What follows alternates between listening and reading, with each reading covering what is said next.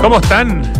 Muy buenas tardes. Dos con tres minutos de este día 14 de junio en que los niños en etapa escolar han tenido que volver a las mascarillas. Hoy día el psiquiatra y experto en patrimonio también, Alberto Larraín, con quien hemos conversado muchas veces, se preguntaba en Twitter, eh, una herramienta que, que- usa muy propositivamente, eh, ¿es justo que sean los niños solamente los que deban ponerse las mascarillas después de todo lo que significó la pandemia para los niños? Y no tengamos también los adultos que usar la mascarilla y de alguna manera estar en similares condiciones. ¿No hay una cierta discriminación hacia los niños por tener ellos que usar mascarillas y nosotros no? Me hago la pregunta y la verdad que me hace, me hace sentido. Eh, puede tener evidentemente razones sanitarias el hecho de que los niños que están más expuestos a ciertas cosas tengan que usar, pero ¿es justo que solamente ellos tengan que pasar por este periodo y nosotros no? Yo creo que mm, yo por lo menos me sumaría a una campaña de si ya vamos a hacer que nuestros niños, nuestros hijos tengan que ponerse mascarilla, yo creo que los adultos también debiéramos hacerlo. Por último, como una forma de solidaridad con estos cabros que, pucha, que la han tenido difícil en su vida de niños, de adolescentes, de prepúberes, no sé, eh, durante todo este tiempo.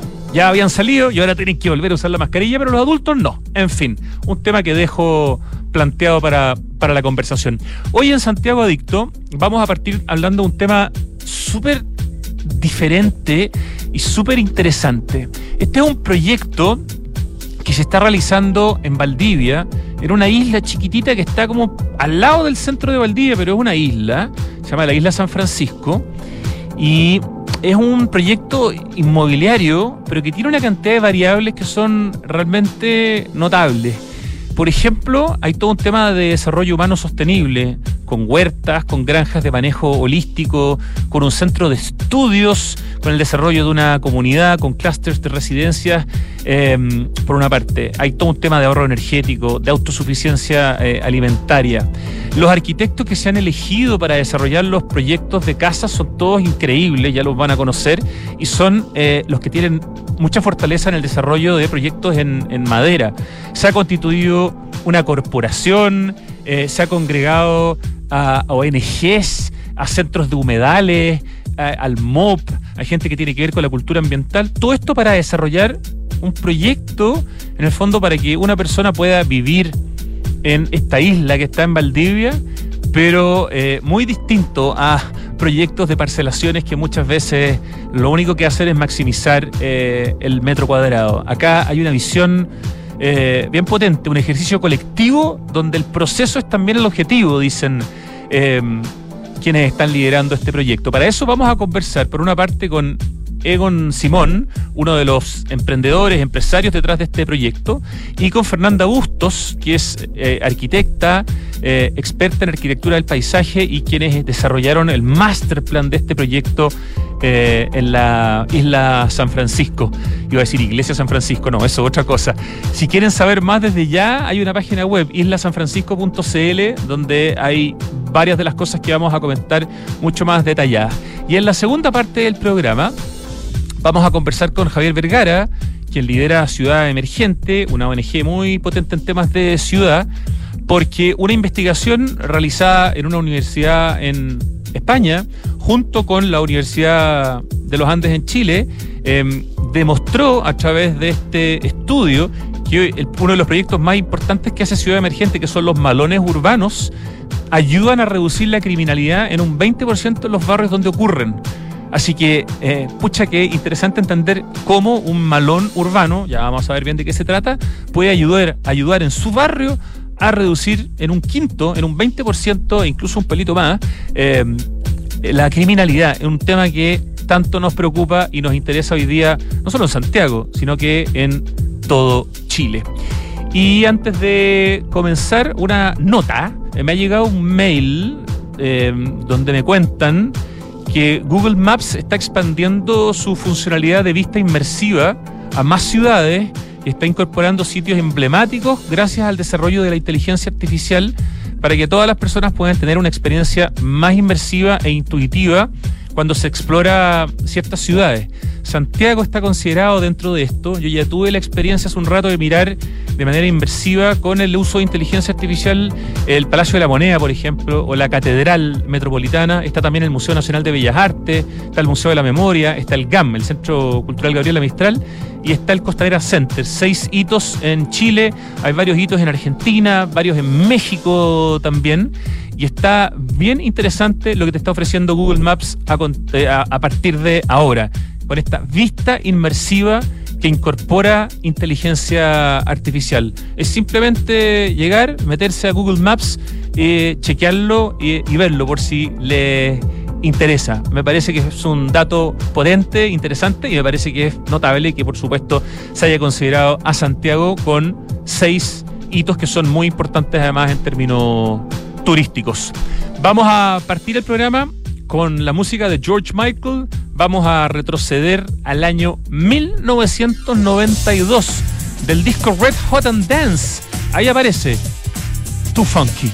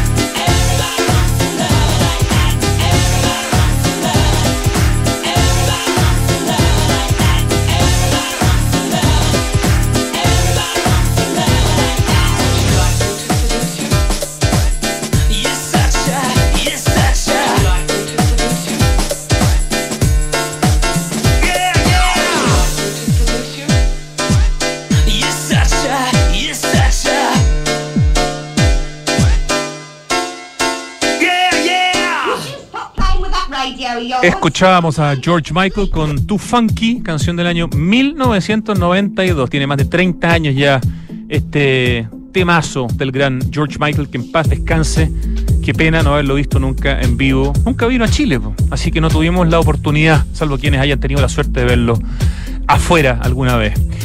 Lo que sí tenemos la oportunidad es a continuación de conocer un proyecto bien poco habitual, eh, bien notable, con varias aristas que nos encantan, y por eso cuando recibimos la propuesta de conversar sobre Isla San Francisco, literalmente una isla que está ahí en Valdivia y muy cerca, por lo que nos han explicado, del centro de Valdivia, fue toda una sorpresa encontrarnos con eh, la propuesta que tenía en términos ambientales, la propuesta que tenía en términos de arquitectura, la propuesta que tenía en términos de ahorro energético y autosuficiencia alimentaria. Bueno, varias cosas que ya les adelanté al principio, pero ahora ya estamos con nuestros invitados para hablar en detalle. Estamos con Egon, Egon Simon, ahí está bien pronunciado. Hola Egon, bienvenido a Santiago Dicto. Hola Rodrigo, muchas gracias por Acércate la invitación. un pelito más micrófono. Eso, excelente. Y con Fernanda Bustos, bienvenida Fernanda. Hola Rodrigo, ¿cómo estás? Bien, los presento eh, cortito, pero bueno, Egon Simon es eh, un empresario valdiviano que después de muchos años ligado a negocios en el ámbito del retail e inmobiliario, decide cambiar y centrar su interés en la conservación del territorio junto a su socio Gonzalo Cubillo, que de hecho es quien desarrolló en Santiago eh, ve Galería, que es un proyecto súper interesante en términos de arquitectura de uso mixto, ¿no? Así es. Y de integración entre la arquitectura y el arte, ¿no? Un proyecto fabuloso. Bueno, desarrollaron ustedes junto a un proyecto de refugios en la cordillera que se llamó, o se llama, Fundo Leona, en Futrono. Allí consiguieron conservar más de mil hectáreas de bosque nativo. Luego de ese caso de éxito, decidieron llevar sus ideas de conservación al límite y con tu hermana Anne, con Gonzalo y con el empresario Cristian Feuersein o Feuereisen, muchas gracias, se embarcan en el desarrollo de Isla San Francisco en Valdivia. Ya nos va a contar cuánto mide, a cuántos minutos está, no quiero yo spoilear toda la conversación. Eh, y bueno, invitan a una serie de actores y uno de esos actores a los que invitan es la oficina CSM Design. Fernanda Bustos, arquitecta de la Católica, con magíster en recursos naturales, diplomada en diseño del paisaje de la Católica eh, y escaladora también, eh, es parte de CSM Design. Este es un proyecto liderado por Stuart Moore, ¿no es cierto? Sí. Y han hecho proyectos tan, tan, tan increíblemente importantes como el Parque Tricado, que es una joya de proyecto. Alguna vez entrevisté a alguien de la oficina de ustedes por Parque Tricado, no me acuerdo si fue el mismo Stuart por teléfono, porque es un lugar increíble. Bueno, la Laguna Las Brisas en Santo Domingo, la Bahía, Bahía Quimán en Ranco, y para Parque Met también han hecho cosas como qué, por ejemplo, Fernanda. Eh, en realidad, bueno, eh, trabajamos en un proyecto de diseño de una planta de tratamiento. Ah, perfecto, sí la conozco. Y yo trabajé en Parque Metropolitano eh, seis años. Ah, ok. sí, antes de integrarme. Gran institución. Sí, no, una gran institución. Pero no solo es el parque metropolitano, sino que son todos los parques del Parque Met que se administran. Claro, ¿no sí, no, y además que tuve la oportunidad de desarrollar proyectos ligados al patrimonio eh, natural y cultural, entonces fue una experiencia muy bonita. Gran aprendizaje. Bueno, a ver, partamos entendiendo este, esta mezcla de sueño con emprendimiento, con negocio, con visión ambientalista, con visión de, la arquitectura. Eh, Egon Simón, cuéntanos qué es para ti eh, Isla San Francisco. Y aparte, ¿dónde está? Eh, ¿Cuánto mide? ¿A cuántos minutos de Valdivia? Para que tengamos contexto, por favor. Bueno, eh, primero que todo, muchas gracias por la invitación y por el interés de conocer de, nuestro, de nuestro lindo proyecto. Antes que todo agradecer a Fernanda que está acá, a pesar que está hoy con compromisos muy importantes, fue madre hace poquitito. Ah, se agradece doblemente. Acompaña a su hija que está pasando también por un tema de salud Así que muy agradecido porque esté hoy con nosotros acompañándonos. Doble honor para Santiago. Así es, así es, así es, así es. Bueno, ¿y qué es San Francisco para mí? La verdad es una historia bastante larga de contar. Es parte de nuestra, de nuestra historia familiar. Está en nuestra, en nuestra propiedad hace más de 40 años, o alrededor de eso. Eh, y siempre tuvimos el sueño de ejecutar y desarrollar un proyecto allí que tuviera que ver un poco con la esencia de nuestro origen eh, yo tuve la fortuna de nacer en una familia agricultora, vivir en el campo, muy a la antigua porque vivimos sin, sin energía eléctrica. ¿Valdiviano de toda la vida? Valdiviano, nacido y criado. Y criado toda leche también, como dicen los Entonces, bueno, esa crianza eh, nos permitió a, toda la familia y a, mis hermanos en particular tener una vida conectada con la naturaleza muy, muy, muy íntimamente ligada. Y, y ese, esa, esa vinculación creemos nosotros que nos dio también una visión y una filosofía de vida eh, y, claramente sensibilidades que son muy valiosas hoy en día. Entonces, eh, toda esa experiencia de vida, en algún minuto quisimos nosotros traerla y compartirla.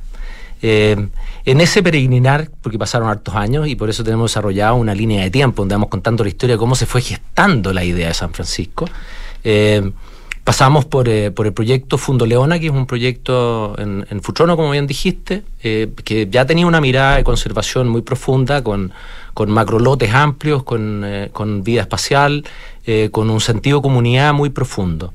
Y, también con algunas cosillas, algunos gestos ya de, autosustentabilidad, con un huerto productivo y todo este tipo Era un adelanto de lo que venía potenciado con esta isla San Francisco, ¿no? Sí, se podría decir que hoy mirando hacia atrás fue como, claro, el preámbulo de, y, para San Francisco ya acompañado de mi socio Gonzalo Cubillos, que hoy está de cumpleaños y que se lo excuso porque no, no puedo estar presente. Le mandamos un abrazo de cumpleaños. Así que mucho cariño para él también y mucha, mucho agradecimiento porque es un es un loco encantador, con una visión de, arquitectura y de diseño y, de hacer las cosas bien. No cualquiera le pide a Fernando Casas Empere, eh, artista que vive en Inglaterra, que haga un trabajo escultórico para CB Galería que tiene como 2.000, no me acuerdo cuántos son. 5.000. 5.000 trozos de porcelana colgando del techo, o sea... Que se llama peregrinación. Exacto, una, eso hay que estar un poco maravillosamente loco para poder pensar en esas cosas, ¿no? Sí, bueno, en ese sentido sintonizamos muy bien. Yo soy muy, muy con las patas en la tierra, pero también un loco soñador de la tierra,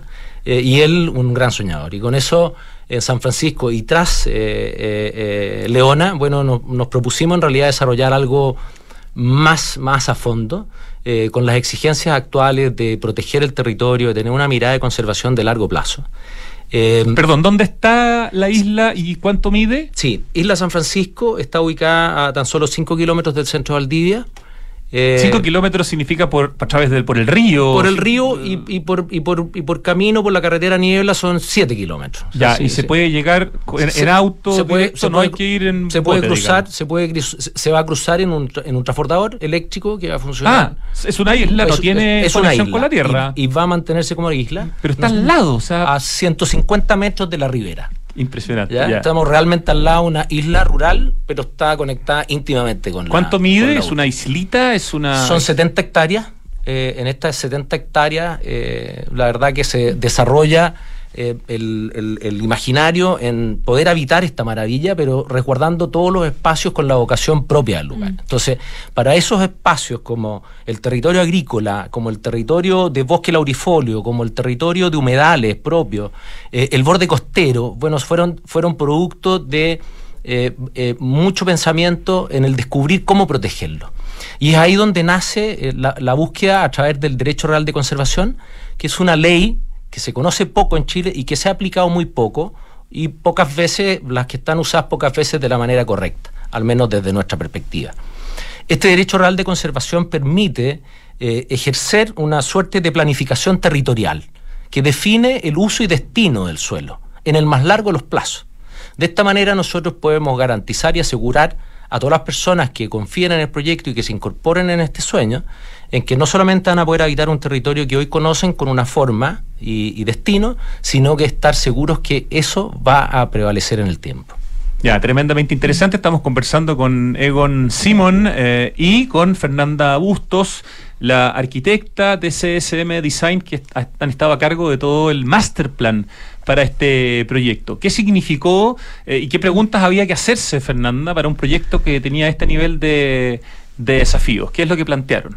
Mm, mira, bueno, en primer lugar fue un encargo, em, yo creo que de los más emblemáticos que hemos tenido en la oficina, en el sentido de que se nos ha dado la oportunidad de poder desarrollar quizás desde cero, ¿cierto? Un desarrollo inmobiliario que siempre ese término, ¿cierto?, tiene una connotación negativa, pero nosotros como arquitectos del paisaje y desarrolladores em, en el fondo del territorio, eh, también consideramos que desde desde esa, ese rubro podemos eh, generar también una contribución con el paisaje.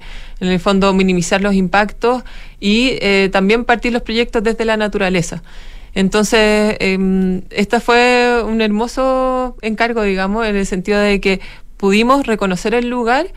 Em, tuvimos una impronta también de los gestores del proyecto que nos invitaba em, a crear un nuevo modelo de habitar eh, más sostenible, em, más conectado con la naturaleza, em, en donde en el fondo todos los desafíos nuestros como arquitectos también se puedan poner a prueba eh, y para lo cual vimos que era muy necesario contar con un equipo multidisciplinario eh, que pudiera responder a todas las problemáticas que significa habitar en un espacio de naturaleza y de tanto valor ecológico. ¿Qué significa un equipo multidisciplinario para que veamos el alcance de ese nivel de equipo multidisciplinario? te voy relatando un poco la historia quizás porque en el fondo fuimos construyendo con, con Egon y con los gestores del proyecto en el fondo este relato y, este encargo en conjunto. Eh, primero visitando la isla, en el fondo nos dimos cuenta de em, el valioso recurso que significaba la isla en términos naturales y culturales para las ciudades de Valdivia. Isla, perdón, que está en condiciones medias vírgenes todavía, o sea... existen algunos remanentes de vegetación de bosque valdiviano laurifolio, eh, existen también eh, los humedales y las zonas húmedas que eh, están presentes en distintas partes de, la isla. Em, y también la presencia de la historia del, uso de suelo, digamos. existen praderas que las rodean estos bosques de vegetación y también plantaciones forestales. Entonces, en el fondo, es como una mezcla de ambas cosas, pero eh, es como, digamos, el territorio general hacia el sur de Chile. O sea, existen remanentes que hay que conservar, que se hacen prioritarios de conservar, em, por el valor ecológico, porque Valdivia todavía eh, forma parte de los hotspots de biodiversidad para la conservación de especies, ¿cierto?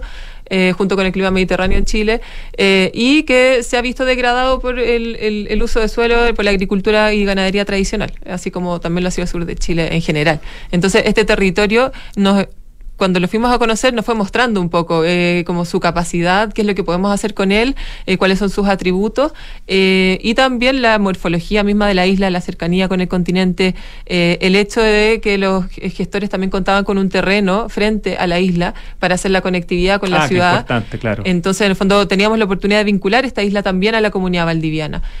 también considerando de contexto el déficit habitacional que existe en Valdivia, cómo podemos desarrollar un proyecto en el que la gente pueda venir a habitarlo Em, pero eh, con una conciencia en el fondo de que no podemos llegar a explotar eh, el territorio eh, si es que queremos también beneficiarnos de él y entendernos como parte de un ecosistema.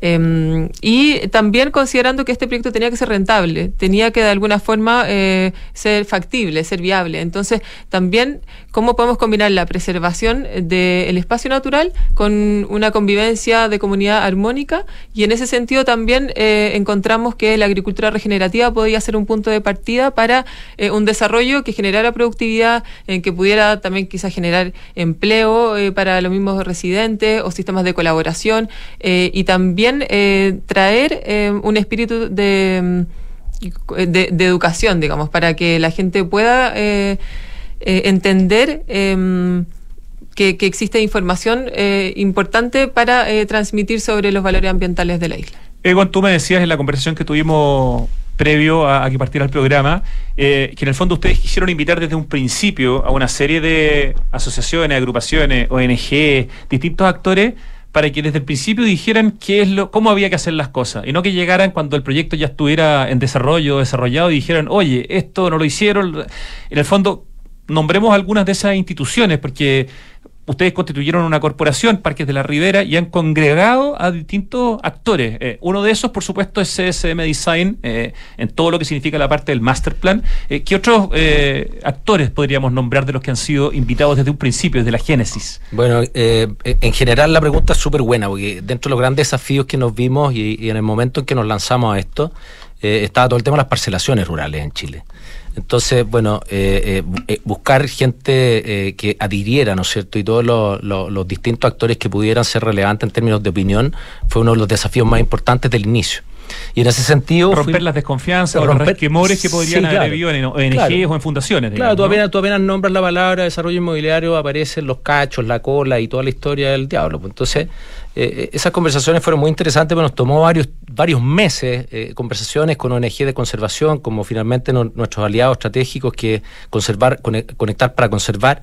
Un saludo afectuoso a Alfredo y a su equipo. Así se llama la ONG, Conectar para Conservar. ellos, ya no, ellos ya nos entregaron nuestro plan de conservación eh, la invitación a ellos, tanto a ellos como al Centro de Humedales de Valdivia, que es, otro, otro, digamos, instituto de, investigación y que se dedica al cuidado de los humedales por sobre todas las cosas, eh, fueron parte de, nuestro, de nuestra búsqueda de aliados estratégicos que hoy en día están con nosotros y se suman al, tanto al manejo territorial en términos de conservación como también después el cuidado de qué es lo que va pasando con el agua en el entorno y con la biodiversidad en el entorno. Entonces, eso, esas conversaciones tomaron, tomaron varios meses hasta que la gente eh, se sumó y finalmente hoy, felizmente, eh, nos acompañan, aceptaron el desafío de ser parte de la solución el tránsito y no de la crítica de, eh, desconstructiva, digamos, destructiva, una vez que las cosas están en desarrollo. Qué importante y qué diferencia estratégica. Eh, el tema de la arquitectura, ya no, no estamos hablando del master plan ni de la arquitectura del paisaje, sino que los proyectos de arquitectura para los distintos modelos, no sé, de casas que se van a ofrecer, son en general arquitecturas, bueno, o sea, oficinas de altísimo nivel y que están vinculadas con el expertise en la, en la madera. Cuéntanos, Egon, eh, algunos de estos nombres, porque ahí también se vincularon con Constructo, que es este proyecto que lidera Janet Plaut y Marcelo Zarovich, para que los aconsejaran en el fondo y los guiaran un poco con la curaduría de quiénes podían ser esas oficinas, ¿no? Sí, bueno, eso fue una de, las, de las tantas brillanteces de, mi partner, ¿no es cierto? Lo, primero fue invitar a Stuart y lo segundo fue decir, oye, necesitamos alguna oficina de arquitectos que nos, que nos traiga los arquitectos que necesitamos. Así que, eh, ¿cómo se llama? Constructo en, eh, eh, donde Janet, en conjunto con, Marcelo, nos hicieron una presentación de un grupo de arquitectos eh, que, cumplieran con, una invitación bien, bien especial, porque es a trabajar en madera, específicamente con un producto que se llama CLT, que es el Cross Laminated Timber eh, y, que está permitiendo hoy día un desarrollo de la madera. Sí, podemos hablar un rato de eso. Porque bien espectacular y que se está produciendo en Chile, en el fondo. Sí, se, viene, Eso, eso se viene. Lo hemos conversado en, este, en, este, en este programa. Oye, pero las oficinas son puros nombres impresionantes. Sí, no, no, nos, presentaron muchos nombres y nosotros eh, invitamos eh, inicialmente a Matías Klotz, a Sebastián Arrazabal, a José Cruz y a Izquierdo Lehmann y eh, Aguilar Pedraza. Sí, esas son las eh, cinco oficinas. Esas son, esas son las cinco oficinas que están, que nos hicieron una propuesta de, anteproyecto, donde eh, tuvieron exigencias bastante notables, porque les, dimos una cantidad de metros cuadrados que queríamos cumplir, tenían que tener eh, facilidad programática para poder convertirlas a distintos usos y destinos de, de los propietarios, en fin y uno puede ver, en la página web puede ver las propuestas de, estas oficinas, pero entiendo que esa es una opción. También eventualmente, si te interesa ser parte de Isla San Francisco, ¿tú podrías eventualmente eh, tener un proyecto desarrollado de otra manera? ¿O estas son las, las alternativas? Yo, encuentro que no, no hay donde perderse, pero en el fondo está cerrado en esas cinco oficinas o tú también puedes proponer un desarrollo eh, arquitectónico paralelo? Mira, la, la, búsqueda de, de, la, de la repetición siempre es deseable en un proyecto inmobiliario porque el proceso de operación durante la construcción eh, genera impacto, no es menor. Eh, pero naturalmente eh, eh, para un proyecto como este estamos abiertos también a, aceptar otros otros arquitectos que cumplan con el reglamento de arquitectura que está súper detallado. Ya, pero en principio hay que tratar de principio hay que tratar de, a estas opciones. bueno, tenemos es que tenemos representantes maravillosos. Maravillosos. Así que escoger a cualquiera de ellos, la verdad que y tomar la madera como material base también es una manera de entender el tema ambiental, porque evidentemente si lo comparamos con el hormigón no hay no hay donde perderse, Fernanda. No sé si nos quieres complementar un poco a, no, claro. O sea, en el fondo hay unos diagramas muy bonitos eh, de SLT que de hecho me, me estaba comentando Egon ahora. Eh, en que en el fondo los paneles también son eh, captura de carbono, que se mantienen en el tiempo. Eh, si claro, capturan CO2. Claro, nosotros estamos haciendo viviendas que han capturado el CO2, eh, que ha sido parte de las emisiones que nosotros hemos, hemos efectuado en el fondo, ¿cierto? junto con este CLT que viene de un manejo forestal sostenible. Y también tiene la gracia de ser un eh, proceso constructivo más sustentable en el sentido de que las partes y las piezas se pueden construir em, en, un lugar de, fábrica. Se pueden prefabricar y llevarla. Claro, y todos los residuos son menores. Eh, y además el impacto de construcción en la isla es mucho menor. Eh, al, utilizar ese sistema constructivo. ¿En qué etapa, eh, Egon Simon, está el, proyecto Isla San Francisco en estos momentos? Eh, ¿Se empezó ya a hacer un desarrollo de, parte del master plan? ¿En qué parte, en qué etapa están? Sí, en el territorio hoy estamos trabajando en, todo lo que es la, recuperación del bosque nativo. Hicimos, extrajimos todo el bosque exótico que estaba introducido como parte de un, de un ciclo eh, eh, de reforestación que existió en algún momento. Eh, y en ese proceso ya llevamos tres años de recuperación de, del bosque nativo y preparando el territorio para recibir nuestros primeros animales. eso significa acercando, haciendo caminos, llevando el agua. Vacunos en primera instancia. llegan nuestras primeras vacas preñadas en, en un par de semanas. que van a ser parte de la granja y del huerto de agricultura regenerativa que se va a implementar dentro de, San Francisco y que por cierto es, parte del programa eh, eh, atractivo, te diría yo, porque, porque tiene una connotación de, sostenibilidad alimenticia. Eh, y eso es bien notable porque vamos a ser capaces de producir 40 toneladas de alimentos que abastecen alrededor de 350 familias al año. y, en, y en San Francisco entendamos que van a haber solo 60.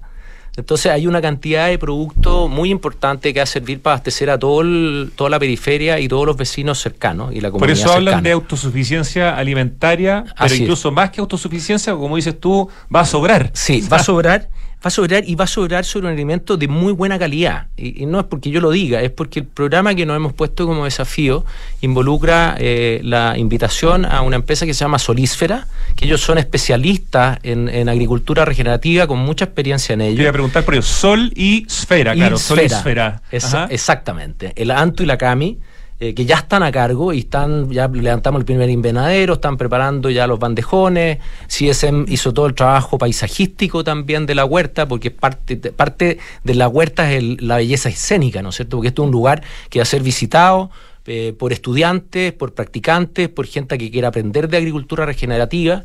Eh, hace unas semanas atrás tuvimos visita a la Seremía de Agricultura junto con INTAP, un grupo de vecinos, productores locales, eh, que escucharon de nuestro proyecto y que ya fueron a tocar la puerta y decir, pucha, queremos aprender de esto, porque es una manera también de generar un efecto positivo en la economía local. Pues la gente vende a mejores precios cuando tiene un producto que es de buena calidad.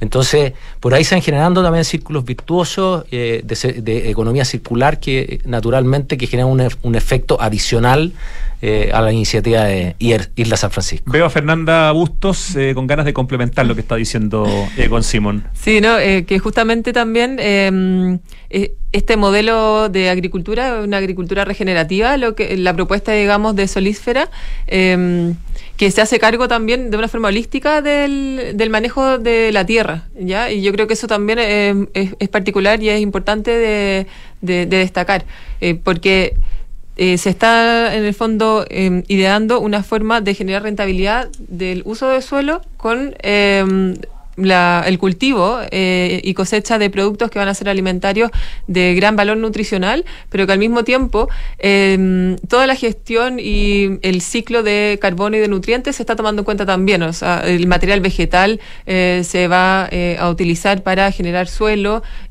toda esta agricultura parte desde la salud del suelo, digamos, de sus nutrientes. Em, y también con este enfoque de educación para que la gente entienda que se pueda generar una agricultura que es sostenible. Em, ya, y en términos de ahorro energético, ¿cómo, cómo se, se, plantea el proyecto de la isla San Francisco? Estamos conversando con uno de sus socios y, emprendedores detrás de este proyecto, que es Egon Simon, y con Fernanda Bustos de la oficina CSM Design, que están a cargo del master plan y de la arquitectura del paisaje de este proyecto, que incluye arquitectura de muy alto nivel, desarrollada principalmente en madera, autosuficiencia alimentaria, justamente a través de una granja de manejo holístico, de huerta, ¿no? Un proyecto muy, muy interesante que, como nos decía Egon, está ya empezando. Em, ya, me, ya me perdí con la pregunta que, había hecho, pero en el fondo, la, ya cuando me acuerde, pero el tema es... ¿ah? Bueno, o sea, que complementar un poco con el tema energético, el tema energético, el tema del ahorro energético. ¿Cómo entra acá? Eh, bueno, yo entiendo que eh, la, las casas tienen que... O sea, nosotros estamos desarrollando eh, hoy por hoy un, una guía de, de, diseño y de lineamientos de paisaje, territorio y arquitectura, en el cual las construcciones también tienen que cumplir ciertos requisitos y dentro de eso eh, está también el manejo energético eh, con la incorporación de paneles eh, en el fondo que siendo preferente el, el, uso de energías renovables. También estamos haciendo cargo del recurso hídrico creando eh, una laguna que va a ser eh, también súper potente en términos como de, de paisajismo, eh, va a ser una suerte como del corazón de la parte más mixta de, de esta isla, que va a ser un reservorio de agua dulce para los habitantes y para garantizar el riego. Em, también em, la, las viviendas deben tener un sistema de tratamiento de aguas grises, que se pueda hacer cargo, ¿cierto?, de, de los residuos. Eh, también va a haber una gestión de residuos orgánicos eh, y un manejo del, de la gestión de residuos en general que va a estar a cargo de Kiklos, eh, el consultor ambiental. Sí, son bien conocidos ellos, sí. hacen una pega muy, muy buena. Entendí, eh, a ver si entendí bien, Egon, dijiste que eran 60 en el fondo como los los pedazos que se pueden, que se van a dividir. Los y que predios se, agroresidenciales. A lo que se, 60 familias, de alguna manera, a lo que se apostaría con este proyecto. Ese es el tope, ese es el límite. Eh, y eso me imagino que está pensado para que la cantidad de personas sea una cantidad de personas que no sea invasiva y que permita todo lo que estamos hablando, ¿no es cierto? Sí, bueno, todo esto obedece también a una carga de, de, habitantes que está calculado por la ONG, por la Oficina de Conservación, eh, que es la que nos va indicando qué carga podemos aplicarle a la isla, tanto residentes permanentes como residentes ocasionales a través de visitas guiadas. Lo importante también es que esta isla es una isla que va a estar abierta a las visitas de gente para que puedan conocer todos los espacios que se van generando. Eh, y en cuanto a tu pregunta de, de, de, de, los espacios habitables, yo quisiera hacer ahí un distingo que es muy importante. Porque la ley a nosotros nos permite, eh, y hasta el 2018, cuando nosotros presentamos eh, esta, esta solicitud de subdivisión, subdivisiones de 5.000 metros como mínimo.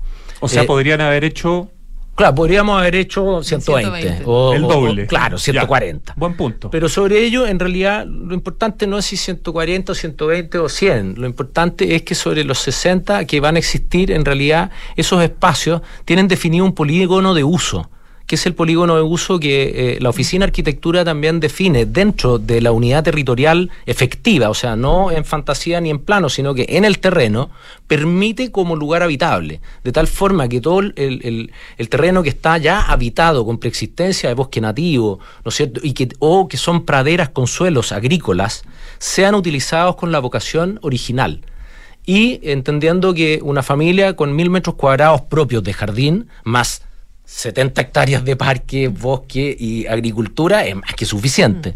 Claro. Entonces, en el fondo, y para cerrar, eh, creo que es importante dar el número, que eh, si usamos mil metros, 1200 metros cuadrados por 60 lotes, en realidad eh, utilizamos menos del 15% del suelo total del territorio como suelo habitable. Mm.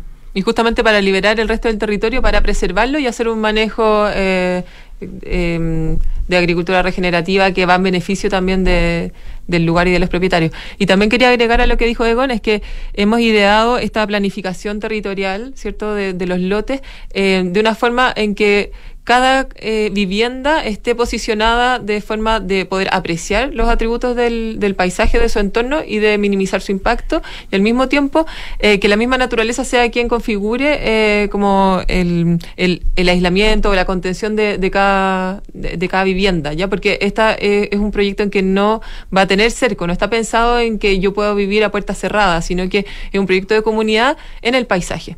Y es un proyecto de comunidad también en el sentido de que quien acepta las reglas del juego, ¿no? De estar entrando en un proyecto que tiene derecho real de conservación, mm. que tiene el tema de la autosuficiencia alimentaria, que tiene ciertas restricciones que son súper importantes para que el proyecto, porque la, sea disfrutado por todo, es, es, para cierto tipo de personas que quieren vincularse con un proyecto de estas características. Por lo tanto, eso ya de alguna manera eh, va como achicando, pero haciendo mucho más interesante el grupo de personas que pudieran justamente interesarse en invertir para vivir o para tener acá su, su lugar de, de descanso, Egon. Sí, efectivamente se va perfilando el, el cliente, eh, ¿cómo se llama?, ideal para, para San Francisco. Eh, y la experiencia la tenemos nosotros lograda en Fundo Leona, que también fue un proyecto en su minuto bastante como revolucionario, porque sacamos a la gente de la orilla del lago Ranco, la llevamos cuatro kilómetros hacia el cerro y le dijimos, disfruta el bosque, disfruta el campo, disfruta la independencia, pero estáis conectado al pueblo. Y probablemente en un principio fue un poco más, más difícil el ir enganchando, pero en la medida que pasó el tiempo, eh, los mismos propietarios que fueron comprando fueron trayendo a su, a su referido y se fue generando la verdad, hoy en día ya una comunidad tenemos vendido más del 80% de Ah. la propiedad, tenemos más del 50% habitado. Con, Ah, en el, el proyecto en, anterior. En, en Futuro, no. En sí. este proyecto no No, tanto en este todavía. proyecto no. Te estoy hablando de la experiencia, como, sí, sí, cómo, cómo llegamos al cliente, que es una pregunta bien, bien, bien, bien al hueso, porque efectivamente es un cliente que, que, bueno, tiene que disfr- disfrutar de la aventura. Nosotros, una de las propuestas también válidas para Valdivia, es decir, queremos volver a vivir el río como el año 60. O sea, tú miras fotos del año 60 y el río no cabía más barcos. Y hoy en día sobra espacio en el río, que es una carretera pavimentada todos los días del año sin costo de mantención, sin tacos, sin semáforo. Entonces también queremos traer a la gente de vuelta al río y navegar hacia Valdivia y llegar a nuestros puntos de trabajo, a las universidades o a todo el destino que nosotros eh, no- no- nos propongamos. Tengo una última pregunta porque ya no nos queda tiempo, porque sabíamos que no nos iba a alcanzar el tiempo para hablar de esto, pero eh, eh, este proyecto que dice Desarrollo Humano Sostenible incluye, claro, las huertas, las granjas de manejo holístico, un centro de estudios eh, y clústeres de residencia. ¿Qué, qué significa eso? ¿En qué está pensado? Eh, es un poco lo que hablábamos eh, recién sobre el ordenamiento predial, en el que configuramos en el fondo las agrupaciones de agroresidencias o, o la posibilidad de construir viviendas en torno eh, a praderas o a, o a sitios de uso y goce común. Eh, de, de- de manera de concentrar, ¿cierto?, Eh, los espacios residenciales en agrupaciones eh, y liberar las áreas de bosque y las áreas circundantes para la preservación ¿Y natural. el centro de estudios? El centro de estudios también se piensa en, en un sitio en particular como un hub, por así decirlo, donde puedan distintos actores eh, en torno a Isla San Francisco eh, trabajar y, disfrutar también, ¿cierto?, de, de todo este proyecto en el tiempo. Sí, ahí ya tenemos nuestros primeros candidatos, porque eh, el equipo de- del Centro Humedales de Valdivia, dirigido por, eh, por ay, se me fue el nombre, Ignacio Rodríguez, eh, y, Jorge Tomasevich y la Patti Moller, que, les agradezco también mucho toda la dedicación y tiempo que, que- han dado a nuestro proyecto, están interesados y bueno, ya montamos un centro de investigación, ya tenemos una máquina midiendo la calidad de agua, ya estamos midiendo las condiciones climáticas y vamos a tener un centro de, pequeño centro de medición de humedales y de transferencia de información, eh, tanto para las visitas de, de colegios como para todas las visitas que vengan. Oye, Isla Francisco puede terminar siendo caso de estudio perfectamente en alguna universidad importante del mundo o en más de una. Esperemos que les vaya espectacular. Esto ya está abierto en el fondo el proyecto. Ya uno puede, se mete a la página web eh, islasanfrancisco.cl y puede averiguar todo lo que quiere y también ya puede, si quiere, invertir, digamos, ¿no? Sí, ya está abierto eh, desde hace muy poco tiempo la posibilidad de, de- de comprar. Eh, y efectivamente la información nos hemos dedicado desde hace harto tiempo a tenerla abierta a público de tal manera que también, como tú dices, el modelo que nosotros hemos seguido es un modelo que está ahí, ahí abierto a todo el mundo. Es, es una agenda abierta. El que quiere seguir el camino también lo puede ver, puede ver con quiénes estamos trabajando, sus direcciones, llamarlos directamente, si no quieren pasar a través está absolutamente abierto. La idea nuestra es contribuir también hacia un nuevo modelo de habitar eh, que le haga bien a, a la humanidad y al territorio por sobre todo. Oye, y toda la parte visual la está haciendo Clivadenco Novas. De hecho, el contacto lo tuvimos a través de Mario Novas, a quien entrevisté hace poquitito. Así que también se han preocupado de que la parte visual sea impecable, porque ellos hacen una pega preciosa. Así que aprovecho de saludar a, a Mario eh, y agradecerles a ustedes. Ya nos pasamos demasiado de tiempo, así que no puedo seguir haciéndoles más preguntas. Pero felicitaciones por el proyecto de Isla San Francisco. Egon y Fernanda, y muchas gracias por haber venido aquí al estudio, y tú especialmente, Fernanda, eh, con niñitos chicos y, y en, en días más complicados. Así que muchísimas gracias. Gracias. Lo invitamos a ver también eh, islasanfrancisco.cl y todos los canales de, eh, de redes sociales donde pronto van a ir eh, aportando con nueva información del proyecto. Está muy bonita la página todo esto. Gracias, Egon. Muchísimas gracias a ti, Rodrigo, Gracias, y- Rodrigo. Y, cordialmente invitado cuando pases por Valdivia a, a que vayas a conocer Vamos a en a terreno, conocer la isla en terreno la, la realidad. Además que está al lado del centro de Valdivia. Sí. Ya, nos vamos al corte, volvemos en segundos con nuestra segunda entrevista.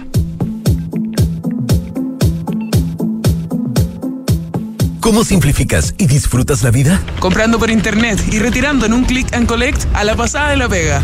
Que la mejor carne para asado me llegue a la casa mientras preparo el aperitivo. Reencantándome con los espacios a través de pequeños cambios. Una planta nueva nunca está de más. Pagando con descuento en restaurantes desde mi celular. Además, punto punto. Todas estas personas se encuentran en Falabella y sus marcas Sodimac, Totus, Mall Plaza, Falabella, Banco Falabella y FPI, un partner para sus proyectos. Este invierno conectados y con energía. Con Enel ten la tranquilidad que tú y tu familia necesitan, porque contamos con un protocolo especial para pacientes electrodependientes, que al estar registrados acceden a una atención telefónica preferencial. Si tienes algún familiar que sea paciente electrodependiente, puedes inscribirlo en nuestro sitio web o en tu oficina comercial más cercana. Elige un mañana mejor. Conoce más en enel.cl. A ver, dime un sinónimo de cobre. Anglo American. ¿Y de minería? Anglo American. Ya. ¿Y de innovación? Obvio, Anglo American. En Anglo American estamos orgullosos de reimaginar la minería con innovación para mejorar la vida de las personas. Anglo American, desde la innovación lo estamos cambiando todo. Los beneficios de Banco de Chile con HM llegan con estilo. Desde el 12 al 18 de junio obtén un 20% de descuento adicional en el total de la compra en tiendas o en compra online, sin límite de compras y acumulable a otros descuentos. Pide tu descuento al momento de pagar con tus tarjetas del Chile. Conoce más en bancochile.cl. Banco de Chile. Qué bueno ser del Chile. ¿Eres un apasionado del diseño, la arquitectura y el interiorismo? No puedes perderte 100 Showrooms, el evento más importante del sector que se llevará a cabo del 20 al 22 de julio en Espacio Riesgo. Descubre las últimas tendencias, productos e innovaciones presentadas por las empresas y referentes más destacados. Participa en capacitaciones y charlas para profesionales. Comparte tus experiencias y expande tu red de contactos comerciales. Más información en 100showrooms.cl y en Instagram arroba 100 showrooms. ¿Buscas un departamento con diseño de vanguardia y ubicación privilegiada? Casa Bustamante de Inmobiliaria Hexacón es lo que estás buscando, con departamentos estudio, 1 y 2 dormitorios. Ubicado en Avenida Bustamante 1007, edificio Casa Bustamante es parte de Smart Invest de Hexacón, el nuevo canal de inversionistas. Conéctate a tu ciudad y conoce más en www.hexacon.cl. Uh, este está bueno. Vendo mi regalón Toyota Yaris Sport manual año 2017. 73 mil kilómetros, un solo dueño, dos llaves, papeles al día, llegar y andar. No está mi nombre, pero tengo el contacto del dueño. Un autonauta no corre riesgos. Viaja directo a un buen Toyota usado. Autonauta.cl. Compra o vende tu Toyota usado de forma rápida, simple y segura con el respaldo de Toyota en todo Chile. Autonauta. Seguro lo encuentres. Seguro lo vendes. Papá, en las noticias dicen que este año hubo más lluvia y nieve que otros años. Sí, Benjita, pero aún tenemos sequía. Papá, ¿por qué se ha llovido más? Sí, Catita, es verdad, ha llovido más, pero no es suficiente. Estas lluvias no van a solucionar más de una década de sequía. Por eso no podemos relajarnos si queremos seguir teniendo agua, así de simple. Entonces, papá, ¿qué hay que hacer? Por ejemplo, demorarse menos en la ducha. Fácil. Sí, sí, el Benja se demora un montón. Hoy más que nunca, cuidemos el agua. Cada gota cuenta. Te lo recuerda Aguas Andinas. Estamos de vuelta en Santiago Adicto y estamos en línea con Javier Vergara, un amigo de este programa con el que hemos conversado varias veces porque dirige una institución que admiramos y que es Ciudad Emergente. Muy buenas tardes, Javier Vergara.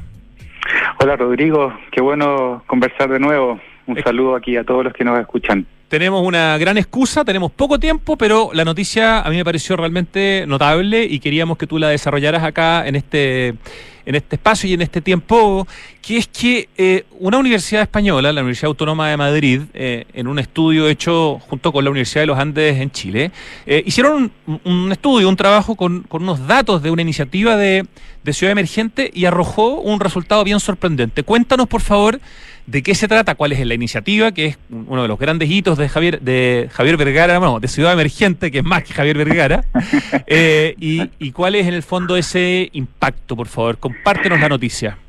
Sí, gracias Rodrigo por darnos el espacio para contar una buena noticia. Esto tiene que ver con el impacto que tienen los malones urbanos en la seguridad pública. Eh, sabemos que el tema de seguridad ciudadana hoy día es una de las grandes preocupaciones de todos los chilenos. Eh, y lo interesante es que este estudio que acaba de publicar la Universidad Autónoma de Madrid eh, tiene que ver con cómo los malones ayudan a reducir el, eh, el crimen en más de un 21% en los barrios donde se realizan los malones. Entonces, creemos que mm, es súper potente esto y mm, ¿me, me escuchas bien o no, Te Rodrigo? escucho ¿Sí? perfecto, Javier Vergara. Sí, ya, perfecto, sí. Eh, y eso también que nos escuchen todos. El impacto que tienen estas actividades vecinales en los barrios va mucho más allá de lo que habíamos pensado como ciudad emergente, que era básicamente aumentar los vínculos entre los vecinos, pasarlo bien, una buena tarde, un malón para los que eh, no conocen el concepto es compartir una comida en la calle, los espacios públicos, tomarse la calle de una buena forma y conocerse. Pero más allá de eso, que nosotros ya lo, lo, lo intuíamos, ¿no es cierto? Lo bueno que tiene de hacer un malón es que volvemos a hacer ciudades para las personas, ¿no es cierto? Ocupamos la calle, ocupamos los espacios públicos, pero además, y esto es lo novedoso del estudio, es que ayuda a reducir el, la, los incidentes policiales en los barrios donde ocurre. Y fíjate, Rodrigo, que hay un dato bien interesante. Dentro de los datos de, de crimen que se reduce, uno de los que, que más disminuye es el tema de robo de vehículos Sí, en los eso, barrios. me, eso me, me- me impactó. Cómo el generar confianza, el conocerse con tus vecinos puede impactar en que se roben menos autos en tu barrio o en tu cuadra o en tu pasaje o donde sea, digamos. Sí, y esto es muy interesante porque los datos que analizó la Universidad Autónoma de Madrid son los datos de todos los malones realizados entre el año 2018 y 2019 y se analizaron todas las eh, incidencias de crimen que habían ocurrido antes de los malones y después de los malones. Y fíjate que mm, después de los malones hay una reducción del robo de vehículos en más de un 18% en los barrios donde ocurrieron los malones, pero la tendencia en Chile fue al alza del aumento de robos en más de un 121% respecto a los años anteriores. Entonces, la tendencia en Chile ha sido que han aumentado más los robos en general en todo el país, pero los barrios donde ocurrieron y han ocurrido los malones urbanos, esa tendencia se ha reducido en un 18%. Entonces es un hallazgo bien interesante y abre muchas inquietudes y, y preguntas y ganas también de decir, bueno, ¿qué otras cosas también, además de, de- de- de- la tasa de criminalidad, también tienen un impacto? Entonces creemos que es bien, es bien- es una muy buena noticia para todos los que eh, se motivan a hacer este tipo de cosas y que no solamente pasarlo bien, no solamente volver a ocupar la ciudad de una manera más centrada en las personas, sino también que impacta directamente una preocupación que de todas las chilenos y chilenas que tiene que ver con el tema de la, de la delincuencia. Además están exportando un concepto como el malón, que yo creo que tengo la impresión que es bien chileno, o ustedes que han, han hecho el gran malón en Guatemala, en Perú, en Colombia, en Argentina, en México y en Estados Unidos, es una palabra que se entiende eh, de buenas a primeras en otros países.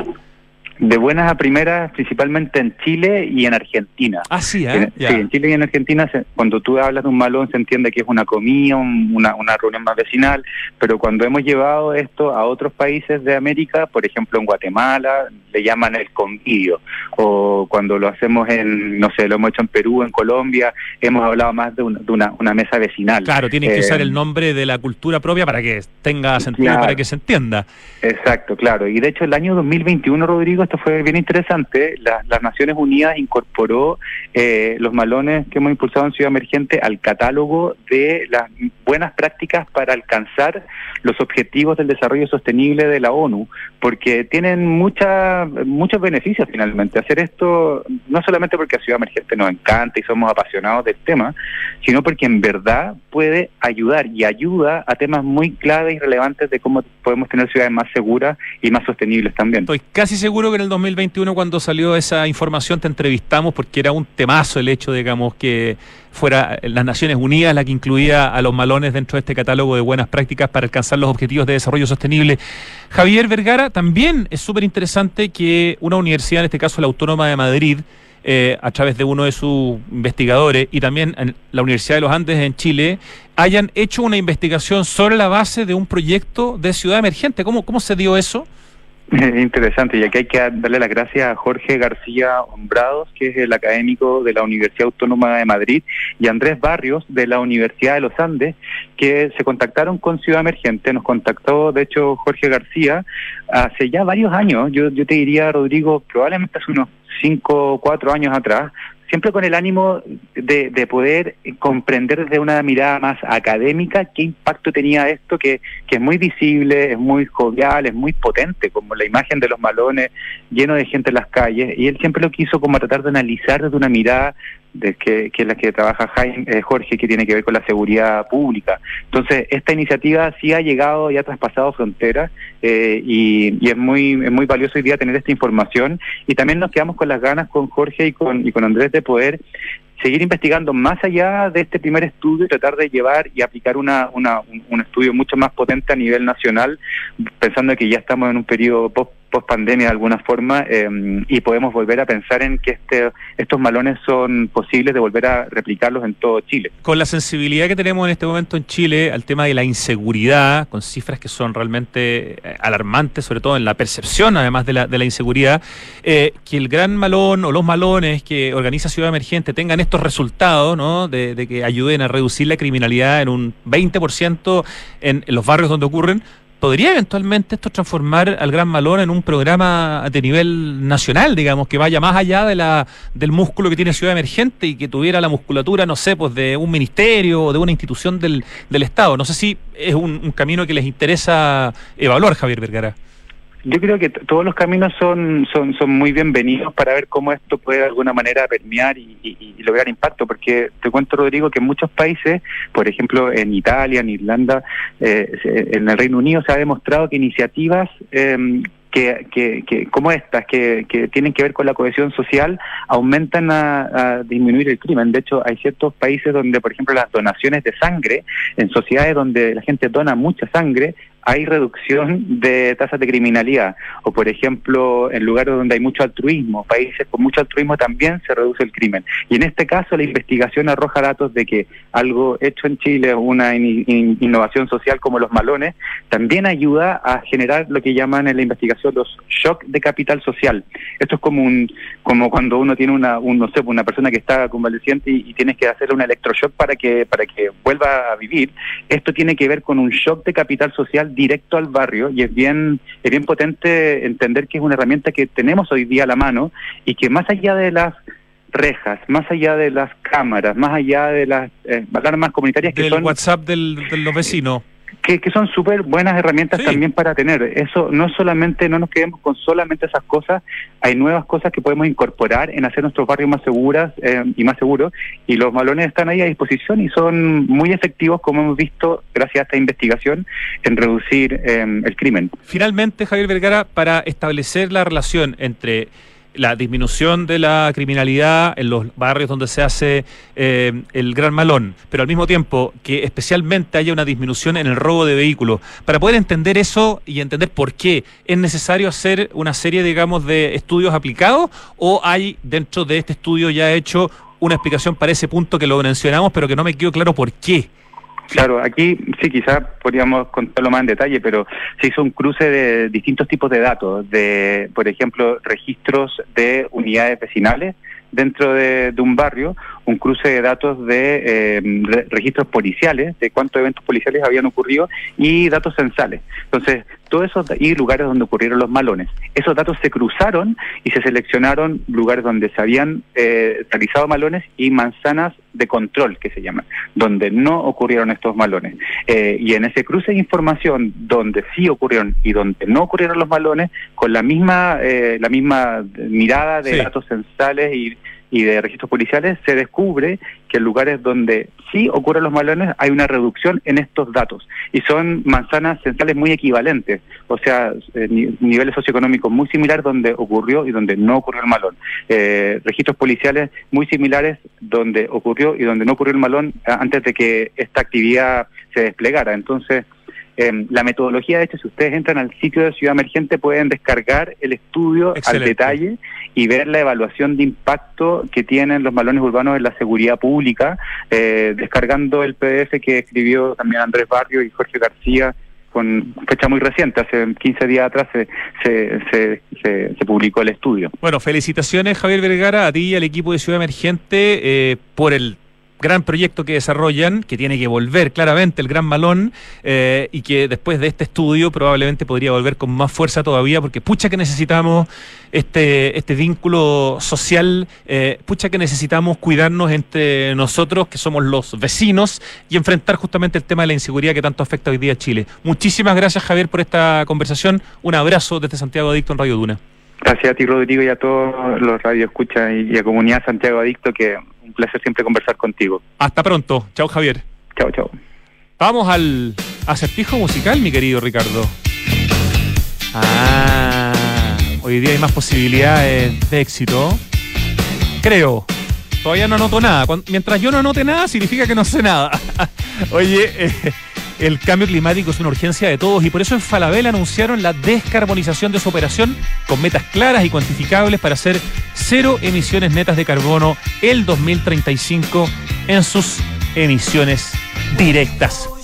Oye, tuvimos algo de lluvia el año pasado y un poquito de nieve en Santiago. Sí, pero eso no soluciona 14 años seguidos de sequía extrema. No podemos relajarnos. Para seguir teniendo agua hay que usarla de forma responsable y eficiente. Por ejemplo, al lavar los platos, hazlo en una lavaza y solamente después enjuaga. Cuidemos el agua, cada gota cuenta. Te lo recuerda Aguas Andinas. Oye, falta muy poquitito, este 5 y 6 de julio te invitamos a la decimosegunda conferencia internacional de ciudad. Infórmate y participa en conferenciaciudad.cl. Organiza la Cámara Chilena de la Construcción. Y te cuento que junio llegó con todo a SOC, a Santiago Open Gourmet. Dos por uno en la carta de tragos desde las 6 de la tarde. Este viernes 16 prepara los mejores pasos de onda disco para el tributo a los Bee de las 7 de la tarde. No puede faltar, ¿ah? Santiago Open Gourmet, SOC, capital de los sabores, exclusivo en Open Kennedy. Smart Invest de Inmobiliaria Hexacón, una inmobiliaria a la que le interesa el barrio y le interesa la ciudad, es lo mejor que le podría pasar a tus ahorros, ya que te permite invertir con múltiples beneficios en departamentos con gran plusvalía. Compra flexible y con descuento financiero en www.exacon.cl con 2X. Voy a empezar a anotar, ¿ah? Vamos a apostar al al 7. No vaya a ser una desilusión, pero esta canción es parte de mi banda sonora. Ah, estoy anotando para que no se me olvide. Ya, anoté, eh, anoté. Oye, ¿tienes un Toyota y estás pensando en venderlo? ¿Lo tienes impecable y lo has cuidado mucho? Entonces no deambules por el ciberespacio y mejor conviértete en un autonauta. Autonauta.cl. Compra o vende tu Toyota usado de forma rápida, simple y segura con el respaldo de Toyota en todo Chile. Encuentro una maravilla esta opción para vender el Toyota usado. Extraordinaria. Autonauta. Seguro lo encuentras. Seguro lo vendes. Tres sinónimos de innovar son mejorar, cambiar y Anglo American. Porque en Anglo American hacen minería desde la innovación para mejorar la vida de las personas. Anglo American, desde la innovación, lo están cambiando todo. Este invierno, conectados y con energía. Para entregarte un mejor servicio, en Enel reforzaron los equipos técnicos en terreno y los canales de atención. Elige un mañana mejor. Conoce más en www.enel.cl. Y tal como lo contábamos ayer en detalle, conversando con los hermanos Junge, este 2023 el mundo del diseño y la arquitectura se vuelven a reunir en 100 showrooms. Del 20 al 22 de julio nos van a estar esperando en Espacio Riesgo para conocer las nuevas tendencias e innovaciones que exhibirán las más importantes marcas del sector. Infórmate en 100showrooms.cl y sigue el Instagram arroba 100showrooms. Hay un compromiso con nuestra naturaleza que recorre todo el país. Este es el compromiso azul de Banco de Chile, un programa de acciones sustentables. ¿Quieres saber más? Conoce más en bancochile.cl. Acertijo musical, el grupo The Romantics. La canción Talking in Your Sleep. ¿Qué nota, Ricardo? Un 7. MB y estrellita también. Me saqué un 7. Oye, creo que es el segundo 7 de la semana. Ha sido una buena semana. Ya, nos vamos. Llega, va a estar nuestra querida Francesca Ravizza en Tardes Duna. Entonces, ahí que la estoy viendo, les presento. Ya viene nuestra Fran Ravizza a hacer Tardes Duna de 3 a 5 de la tarde. Música temas interesantes, noticias y cualquier cosa que pase importante, Fran se las cuenta de inmediato. Gracias Richie querido y a todo el equipo que hace posible el programa. Hasta mañana.